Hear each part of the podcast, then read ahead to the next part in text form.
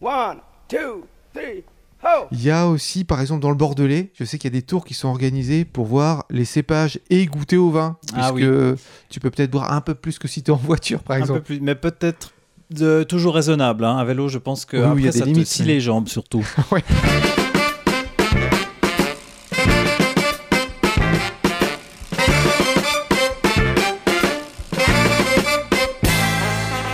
Monde, vous écoutez Pause Vélo, c'est l'épisode numéro 129, 129, et ça sera l'ultime épisode de la saison 4, puisqu'on va prendre une pause pendant euh, deux mois, on a le droit de se reposer un petit On peu. a le droit et en plus il fait chaud, il faut profiter d'aller faire des tours à vélo.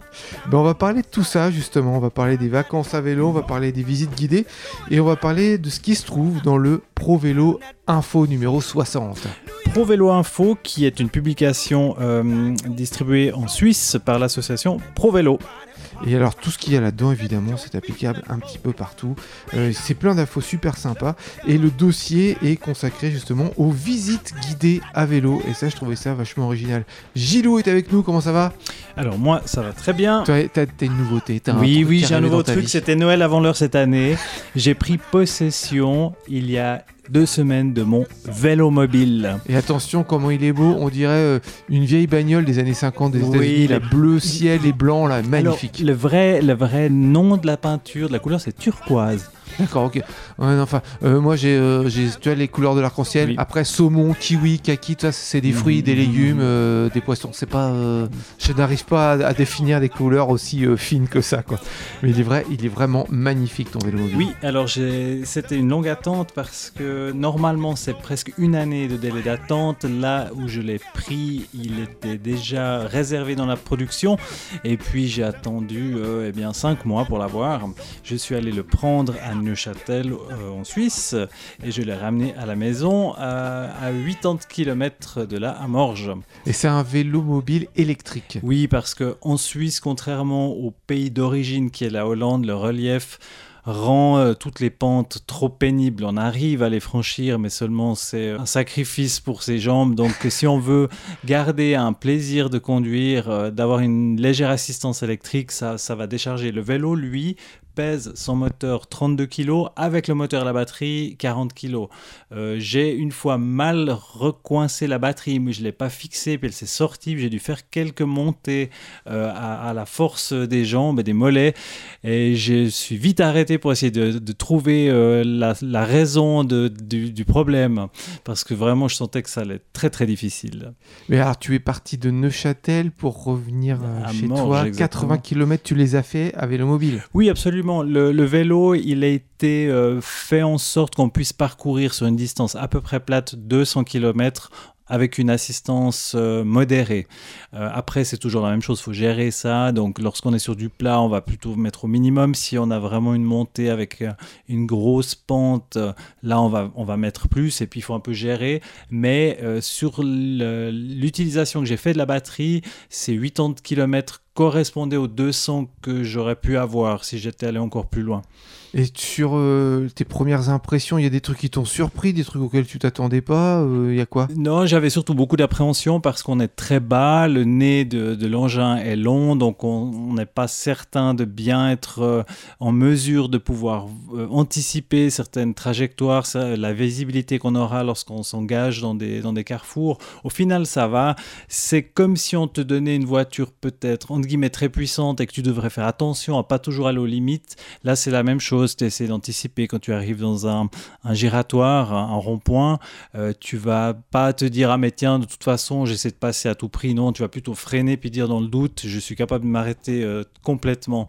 Alors qu'en vélo des fois on peut on peut toujours se mettre sur le bord. On a quelques options qui s'offrent à nous. Donc c'est plus qu'il faut euh, peut-être appliquer autant la connaissance de l'automobiliste que du cycliste et puis connaître les, les bons réflexes euh, et se mettre à la place des autres usagers euh, un phénomène intéressant, c'est que lorsqu'on me dépasse, on prend beaucoup plus d'espace pour me dépasser que lorsque je suis à vélo. Ouais, t'es un ovni là. Voilà, tout le monde me dit Ah, mais c'est très bas, euh, tu, tu penses pas que les gens vont pas te voir. Au contraire, c'est tellement inhabituel que les gens euh, vont en tout cas pas essayer de nous frôler parce qu'ils ont peut-être des doutes sur comment on pourrait réagir. Donc pour l'instant, je dirais que c'est plutôt sécurisant. Et ton vélo, il est adapté à ta, à ta morphologie. Moi, je suis 1m87, je rentre pas dedans. Hein. Ça sera compliqué parce que le, les dimensions vont se régler par rapport au pédalier qui est sur un rail qu'il faut avancer ou reculer. Et puis, euh, même s'il y a un tendeur de chaîne, dans mon cas, on avait pré-réglé. Et puis, lorsque je l'ai essayé, il a fallu encore ramener 2 cm et ça, ça a forcé à enlever deux maillons de chaîne. Donc, euh, on peut malheureusement pas aussi facilement le régler pour euh, le prêter comparé à un vélo souvent ça peut très bien se limiter à la hauteur de selle. Ah, c'est des réglages plus fins. Hein. Oui, bah c'est vraiment le fait que ça demande de, de, plus intervenir sur les parties mécaniques. Et ça prend du temps et en plus c'est pas un environnement facile dans lequel travailler parce qu'il y a la coque qui entoure le pédalier. Et c'est un cadeau qui n'est pas à la portée de toutes les bourses, hein, je crois. Alors oui, c'est extrêmement coûteux, mais en même temps, c'est bon marché par rapport aux heures de travail que ça, que ça demande.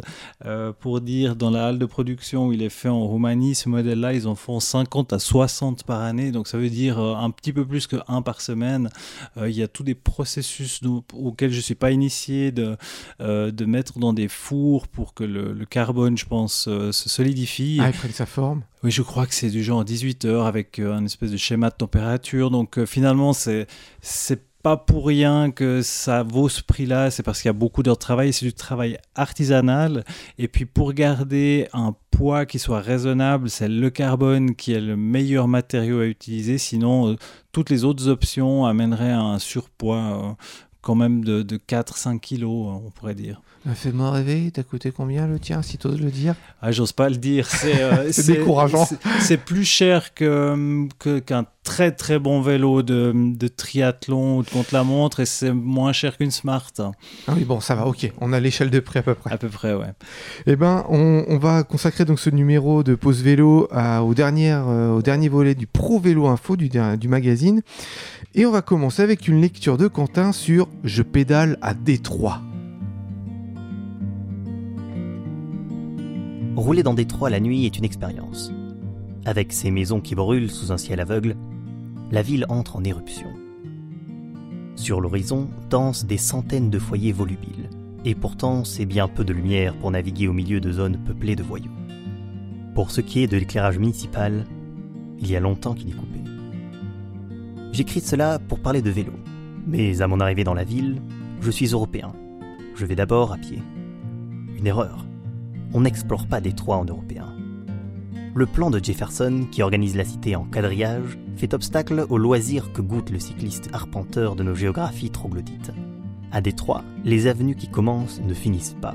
Que l'on marche ou que l'on roule, seul l'espoir de finir dans la mer du côté de Renaissance Center console du sentiment pénible d'être perdu dans l'infini. Dans la capitale de la voiture, et du tank, et du crack, selon l'époque. C'est surtout le vide qui agace les nerfs cette capitale des légendes est vide. Et voilà pourquoi, après trois jours de marche, je me suis mis en quête d'un vélo. Vous pensez qu'il suffit de consulter les petites annonces, ou d'entrer dans un magasin pour mettre la main sur l'objet de votre choix? Pas de petites annonces, parce que personne ne possède rien, et encore moins un vélo. Je trouve quand même un atelier à Brush Street, quartier de New Center. Des gratte-ciel courts, posés sur un gazon de feutre. Les bureaux sont occupés, donc barricadés. Puis l'avenue, déshéritée et vaste comme toutes les avenues de Détroit. Au fond d'un hangar, un hipster somnole dans un hamac. Il me cède un vélo à enjoliveur bleu, pour une fortune. Me voici en selle. Aussitôt, je vois ce qu'il ne faut pas faire. Rouler vite. Mais surtout, rouler comme si on allait quelque part. Cela tombe bien, je loge chez un squatter blanc du côté de Hamtramck. Contre le gîte, je l'aide à niveler au bulldozer un terrain vague. Je n'ai pas d'autre programme. Pourquoi? Parce que Détroit est née. Elle est morte. Elle a ressuscité. Elle est morte encore désormais, on ne sait plus. En 1941, lorsque Henry Ford décroche de la paroi de son bureau le portrait d'Hitler, dont il est grand admirateur, Détroit est à l'acmé de son succès, et cela continue. Après les Chrysler, les Dodge, les Buick sortis des lignes d'assemblage, ce sont les camions, les canons, les chars. Rebaptisé l'arsenal de la liberté, Détroit compte la bourgeoisie la plus jeune et la plus fortunée d'Amérique. Des bicyclettes Dans tous les quartiers de Core City à Island View, ce sont celles des ouvriers polonais, afro-américains, indiens, mexicains. Une honte, ou presque. La réussite, c'est la voiture. La suite de l'histoire est connue. Crise, faillite, émeute. La géante du Michigan s'effondre. 1990. La ville brûle la nuit et pleure le jour. Vingt ans plus tard, lorsque j'empoigne mon vélo d'occasion, la ville semble renaître de la plus grande addiction de ses habitants au crack. Mais dans l'intervalle, l'argent, comme les corps, se sont volatilisés. 2014. Reste 700 000 courageux et courageuses. Tous et toutes sont noirs, hormis quelques utopistes, dont mon hôte, Travis, jardinier biologique et conducteur de bulldozer. Travis est clair, smart attitude. S'agissant de cyclisme, cela implique de rouler lentement, d'avoir le coup de pédale ivre, le dos voûté et le regard d'un mort-vivant. Pour l'homme, même chose. J'ai emporté un vieux t-shirt. C'est lui que je porte encore et encore. J'ai la barbe pas brossée, anarchique, et surtout j'ai l'air désespéré. Sur une avenue sans trafic, sans panneaux, sur une avenue que ne borde ni immeuble ni magasin. Ce n'est pas difficile, il suffit de se laisser aller au désespoir et de rouler. Pendant plus d'un mois, j'ai côtoyé au ralenti les fantômes de la mort civile, ces spectres que sont devenus les habitants et les habitantes prises au piège de Détroit. Les autres vont en voiture. Ils divaguent, ils tombent, ils se relèvent, et ils sont encore et toujours à Détroit. Avantage pour le vélo, surtout quand il pleut, pas de pluie ce juillet, un air chauffé à 40 degrés. Le cycliste peut piquer un somme dans un abribus parmi les passagers et les passagères en attente, car les bus, de plus en plus rares et sans horaire, obligent les clients à patienter des heures. Quand il remonte sur son vélo, le cycliste roule à travers une histoire vide, sorte de roman dont l'auteur aurait effacé l'un après l'autre tous les personnages, puis détruit l'intrigue. Pédaler dans Détroit permet de rester vivant au milieu du désastre, et donc je ne m'arrêtais plus de pédaler. Je pédalais tout le jour, dans ma crasse, jusqu'à la nuit, me redressant à l'heure où les voisins du neighborhood watching boutent le feu aux crack houses pour en déloger les criminels. Il faut alors tenir fermement le guidon et prendre garde au corps lancé à travers le grand cauchemar de la drogue. Ça m'a laissé pensif cette lecture en fait. Dans ma carrière de réalisateur, mon tout premier documentaire s'appelait Quand la nature reprend le dessus, où on imaginait euh, l'homme qui disparaît de la surface du globe, et puis comment euh, la nature se réapproprie la planète, au bout de combien de temps une ville redevient une forêt, tout ça. Un bon exemple, c'est Pripyat, à proximité de. Tchernobyl, où là, depuis 30 ans, alors on peut vraiment voir les effets euh, de l'absence de l'activité Ouais. humaine. Et bah à Détroit, c'est un peu ça, puisque la ville s'est vidée. Quand j'ai lu cet article-là sur euh, Je pédale à Détroit, j'ai pensé à ça, à une ville où la nature reprend ses droits. Tu sais, j'ai vu des photos de, de gars qui font de l'urbex, tu sais, de l'exploration urbaine. Faire une ville en, quasiment en urbex, en vélo, alors là, ça doit être du rêve. Tu as le silence, tu as toujours l'impression, quand tu la nature qui revient après l'homme, que tu as une espèce de paix qui est arrivée, que tu as un truc euh, de pacifique qui est redescendu. Tu vois, moi, je me vois bien là, pédaler tranquillement, euh, dans le silence ou le chant des oiseaux, me poser une heure avec un bouquin au milieu de rien, tu sais, le monde s'est enfin apaisé. Et ben, j'ai pensé à ça euh, avec cet article-là sur Détroit.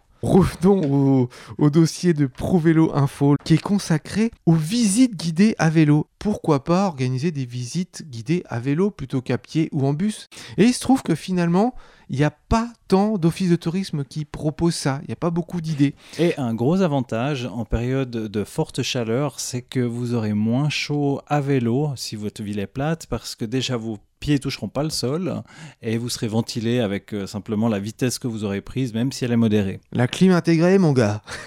Alors, ce qu'on sait, c'est que souvent les offices de tourisme, euh, ils ne font pas eux-mêmes les visites guidées. Soit ils délèguent à des associations locales, des sociétés privées qui font le truc, parce que c'est vrai que ça veut dire qu'il faut que euh, soit euh, les touristes viennent avec leur vélo, soit que la, La collectivité met à disposition du matériel. voilà que l'office de tourisme il ait des, des vélos à disposition. C'est vrai que c'est pas si simple. On peut quand même en trouver avec des idées super originales. Par exemple, des parcours historiques et littéraires.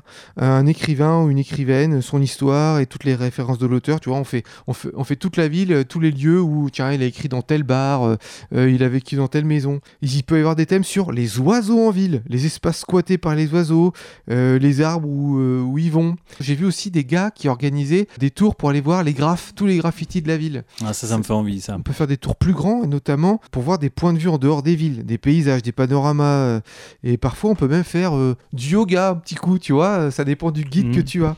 Il y a aussi, par exemple, dans le Bordelais, je sais qu'il y a des tours qui sont organisés pour voir les cépages et goûter au vin. Ah puisque tu peux peut-être boire un peu plus que si tu es en voiture, par Un peu exemple. plus, mais peut-être de- toujours raisonnable. hein. À vélo, je pense que Oui, oui, y a après, des ça limites, te mais- les jambes surtout.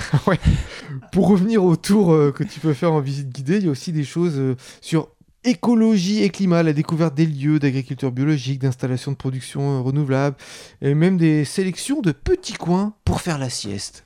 Ça, c'est original. Ça, c'est qualitatif. En fait, on s'aperçoit que c'est extrêmement riche. Mais on doit quand même encore fournir un effort pour que les offices de tourisme mettent des visites guidées à vélo en place et en bonne place. Quoi. Dans le dossier de ProVélo, il y a également deux témoignages. Il y a le témoignage de Monique Chevalier, qui est guide à vélo. C'est son métier, elle fait ça euh, à, Bâle en Suisse. Et elle propose des balades à vélo sur les traces des plus belles fermes. C'est-à-dire qu'on sort de la ville et on va voir l'architecture et les productions des plus belles fermes, anciennes notamment du coin. Et elle fait un tour sur, euh, euh, aussi sur les énergies renouvelables. Et cette guide, elle dit mes clients et mes clientes sont des communes, des services énergétiques, des écoles de toute la Suisse. je trouve original le fait de faire une promenade sur les, énergies renouvelables. C'est un petit peu du tourisme industriel. je trouve que c'est original et c'est inspirant.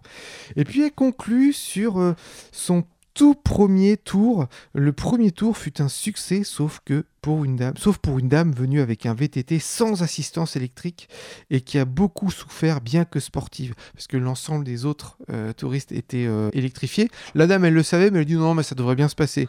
Et puis sur euh, une montée, dans la canicule d'un mois d'août, elle était tellement rouge qu'elle a cru qu'elle allait se, se, trouver mal. Et j'ai compris qu'il fallait pour un tour en groupe que tout le monde ait un e-bike ou alors personne, sauf le guide peut-être. Oui, je pense que c'est un élément clé. Il faut que l'effort physique, effort physique soit secondaire et que l'essentiel de l'attention des gens soit porté sur les lieux qu'ils visitent et pas sur leur propre effort. On a ensuite le témoignage de Catherine qui, elle, est une aficionados des visites guidées à vélo. Euh, elle est de Genève parce qu'il se trouve qu'à Genève, la ville donne de l'argent à ProVélo, l'association de Genève, pour justement, euh, une fois par mois, organiser une visite à vélo. Et du coup, il y a plein de thèmes différents. Et à Genève, je pense que ça se recoupe avec les sports extrêmes parce que la circulation à Genève euh, tient du parcours du combattant. Oui, bien que c'est une ville assez plate, il faut quand même se battre. Hein. Mais c'est les usagers qui sont les obstacles les plus dangereux. Et ce qu'elle apprécie, donc, euh, Catherine, dans ses balades à vélo, c'est qu'elle dit que plus on est nombreux, plus on se sent en sécurité, et ça c'est vrai. Et que les vélotours permettent de faire évoluer sa carte mentale de la ville. C'est-à-dire que bien qu'elle vive dans cette ville-là, bien qu'elle la connaisse plus ou moins par cœur, le fait d'avoir une visite guidée où on, prend des choses différentes dans chaque endroit, ça l'a fait évoluer dans sa conception de la ville.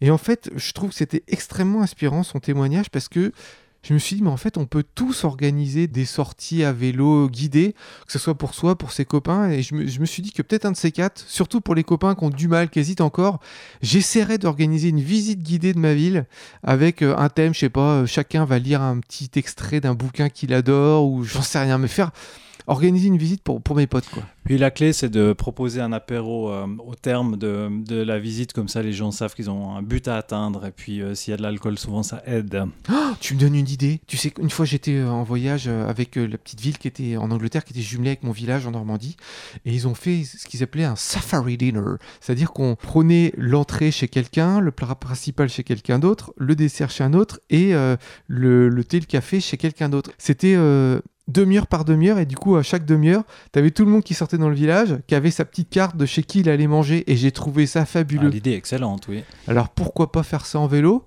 Genre tu dis à tiens Jean-Pierre toi tu prends euh, l'apéro Philippe tu prends l'entrée euh, Joséphine tu prends le plat principal et puis tu fais euh, une petite balade et chacun doit oh tiens ça je vais faire ça. Je vais organiser ça pour mes copains qui ont du mal à faire du vélo Eh ben voilà, ça m'a inspiré, ça, du coup, euh, proposer à votre ville, à votre office de tourisme d'organiser une visite guidée pour les touristes euh, à vélo. Et on espère que c'est ce genre de mouvement qui ont un effet d'entraînement et qui attireront toujours plus de monde pour que ça devienne quelque chose de naturel. Mais de toute façon, c'est ce qui va se faire. Je vais le dire au fur et à mesure, je vais le répéter dans toutes les émissions qu'on va faire maintenant on a d'ores et déjà gagné. L'essence, tu le sais très bien, est en train de se raréfier. L'énergie va coûter de plus en plus cher. Il y aura peut-être un petit rebond après la crise ukrainienne, mais à peine. Donc de toute façon, comme énergétiquement le vélo, c'est le mode de déplacement le plus rentable, on va bientôt arriver à l'âge du vélo. On a déjà gagné, les gars. Dites-vous ça quand vous voyez un dinosaure avec un gros 4x4. Bim Dans les dents eh bien, les visites guidées, les visites touristiques, ça a inspiré Dame Julie qui va nous faire une chronique sur tous ces tours à vélo qu'on peut faire avec des guides. Et elle va nous conseiller de nombreux guides. Et c'est franchement bien fait. Avant de partir en vacances, écoutez la chronique de Dame Julie et tous les conseils qu'elle nous donne, les différents livrets qu'on peut prendre pour faire des véloroutes et des voies vertes.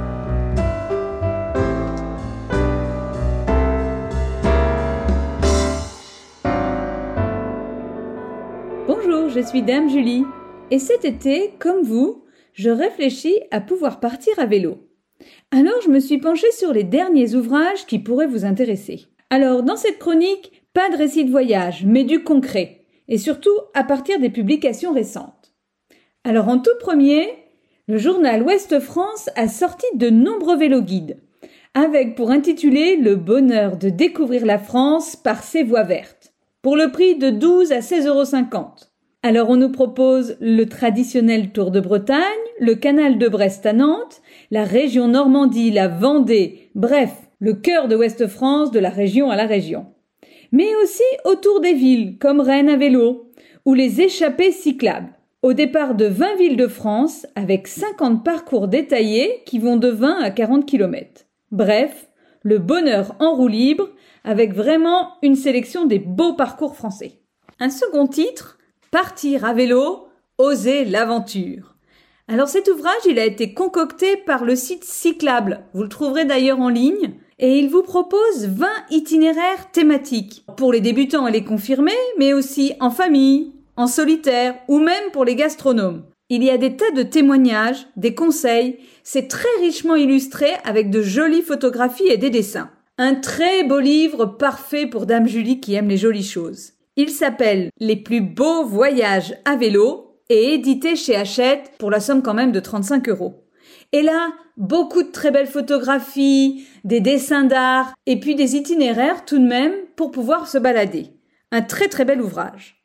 Un guide pratique, celui de Chamina, qui nous conseille sur les objets, euh, les outils à emmener, comment faire ses sacoches, du concret. Et enfin, le célèbre guide du routard a très bien compris que le nouveau voyage se faisait aussi à vélo. Alors ce spécialiste s'est servi de tout ce qu'il connaissait sur le terrain pour construire les grandes routes du vélo en France. Mais qui dit routard dit aussi en Europe et dans le monde entier. Et il vous propose des guides à vélo pour le Québec, les États-Unis, le Japon, le Chili, bref, de quoi aller très loin. Si on reste sur les guides de proximité, il vous propose bien sûr des itinéraires, mais aussi des endroits atypiques pour dormir, des bons petits coins pour se restaurer, bref, ce qu'on attend du routard. Et d'ailleurs, le tout dernier vient de sortir il y a quelques jours, début mai, alors il fait 348 pages. Il coûte 25 euros et se nomme Les plus beaux itinéraires sur les véloroutes. 50 parcours à faire entre 1 et 3 jours. Alors vous imaginez bien, 348 pages, ça pèse un peu dans les sacoches. Mais le routard a anticipé tout ça et vous propose aussi la version numérique pour alléger votre pactage. Et ce routard, pour penser aussi à votre temps après les balades, a créé un cahier de vacances pour adultes spécial vélo. Alors, pour 8 euros, vous pourrez faire des jeux, répondre à des quiz, lire des anecdotes, avoir des tas d'infos insolites créées par des amoureux de la bicyclette en voyage. Alors, à partir de maintenant, tu peux préparer des vacances, N'oublie pas que tu peux trouver ces petits bouquins chez ton libraire d'à côté. Et surtout, n'hésite pas à partager sur les réseaux de Pause Vélo l'ouvrage qui t'aura le plus intéressé. Et par bonheur, tu découvriras de très jolies œuvres d'art sur ton circuit. Mais ça, c'est une autre histoire.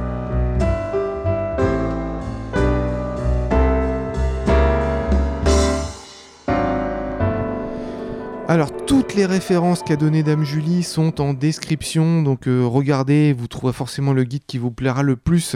Gilou, on continue d'explorer le Provélo Info numéro 60 et il y a notamment euh, quelque chose, un article très intéressant sur les vignettes, parce qu'il faut savoir qu'en Suisse et certainement dans d'autres pays, eh ben, à une époque, il y a eu des vignettes qui étaient collées sur les vélos et c'est éventuellement en projet de les remettre. Et ça, c'est une catastrophe, on a l'impression, non? Alors d'abord, faisons un petit retour en arrière euh, l'introduction de la vignette en Suisse s'est fait dans les années 60. Le but de cette vignette, c'était de donner une assurance aux cyclistes en, responsabilité civile. On dit une RC euh, souvent en Suisse. Et lorsqu'ils ont un accident, bah, ça permet de couvrir les dommages qu'ils occasionneraient à un tiers.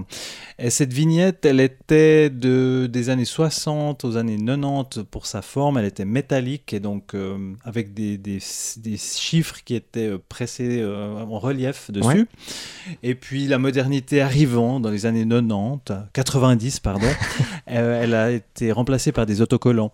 Donc il fallait mettre une vignette par cycle. Donc, quand tu as une large connexion de cycles, ça Comme pouvait- toi Oui, ça pouvait devenir coûteux. Euh, et puis, euh, dans les années, quoi, en 2008, un, un sénateur de la Chambre haute avait milité pour la suppression de cette vignette avec un argument qui fait sens, c'est que le 90% des personnes en Suisse ont déjà une, assurance en responsabilité civile. Donc lui disait, mais finalement, les gens sont doublement assurés. Donc pourquoi est-ce qu'on leur imposerait encore une vignette sur leur vélo alors qu'ils ont déjà quelque chose qui répondrait à ce genre de dommages Et puis les arguments des opposants, euh, qui étaient entre autres le, les partis plutôt de gauche, socialistes et puis aussi pro-vélo, c'était de marrant, hein. dire, tiens, euh, les plus faibles, ceux qui n'ont pas les moyens d'avoir une ra- assurance en responsabilité civile, ben, au moins ils ont un, pour un prix assez abordable, c'était je crois entre 5 et 10 francs, euh, ils ont une assurance. Mais au final, euh, c'est quand même cette initiative qui l'a emporté. Euh, donc ça avait été lancé en 2008 et ça s'est matérialisé euh, au 1er janvier 2012 où il n'y avait plus besoin d'avoir de vignette. C'est assez contre-intuitif de se dire qu'avant ProVélo était pour le maintien de la vignette, alors qu'aujourd'hui on a envie de se dire bah, bah non, nous embêtez pas avec de l'administratif et des trucs qu'on doit payer quoi. Oui, et puis euh, quand on y pense, ben, 2008, euh, c'était euh, il y a 14 ans, donc c'est pas si loin que ça dans le Ouais. temps. Mais on voit que le- maintenant, il y a cette volonté de pousser le vélo pour que les gens puissent lâcher les bagnoles. Quoi. Euh, et puis l'article, lui, euh, il réagit par rapport à alors, une initiative de la droite qui est euh, apparue euh, au début de cette année 2022, qui dit, eh bien, les cyclistes sont des usa- usagers de la route, donc ils occasionnent des frais. Alors maintenant, euh, ben, autant qu'on introduise une vignette pour qu'ils participent aux aménagements. Tiens, salaud d'écolo Exactement. Alors, on comprendre les discours, mais ce que l'article rappelle, c'est aussi euh, qu'il y a eu pas mal euh, d'études qui ont été faites et qu'on donne un chiffre simple, c'est que toute personne qui fait un kilomètre à vélo occasionne plutôt un bénéfice pour l'économie qui a été chiffré à 18 centimes par kilomètre, alors qu'un usager en voiture occasionne un coût de 10 centimes par kilomètre. Eh oui, un automobiliste coûte à la société, c'est nos impôts qui payons ça. Alors dans les, dans les faits qui sont énoncés, des choses qu'on connaît, qu'il faut qu'on rappelle aussi, on, on pense toujours aux émissions de CO2, certes. Il y a un autre phénomène qu'il ne faut pas sous-estimer, c'est la pollution des pneus. Et d'ailleurs, les voitures électriques euh, posent un problème supplémentaire, c'est qu'elles sont souvent plus lourdes que les voitures thermiques. Donc euh, l'usure des pneus est là. Euh, je peux donner un exemple euh, par rapport à une problématique locale où on pense à, faire un, ti- un itinéraire euh, cyclable, euh, un réaménagement cyclable, et puis on dit ah mais ça coûte très cher, mais en fait c'est que maintenant il faut aussi dans les réfections de route filtrer l'eau à cause de la pollution des microplastiques et notamment des pneus.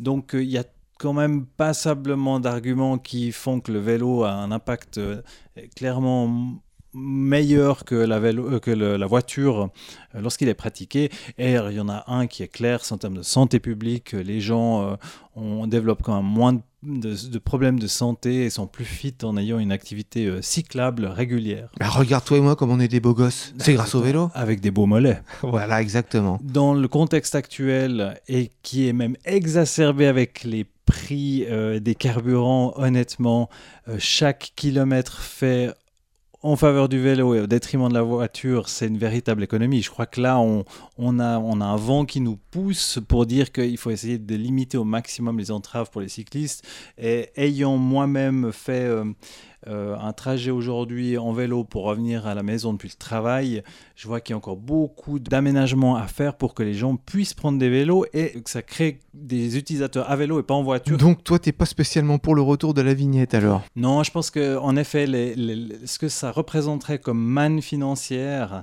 est trop faible par rapport à aussi toute la, le- la gestion de ce système qui serait introduit, alors que on est toujours dans le même cas de figure comparé euh, à, la suppression de la vignette, c'est que là, les gens sont plutôt, dé- plutôt déjà bien couverts. Et ben voilà, c'est le dernier épisode de la saison 4 de Pause Vélo.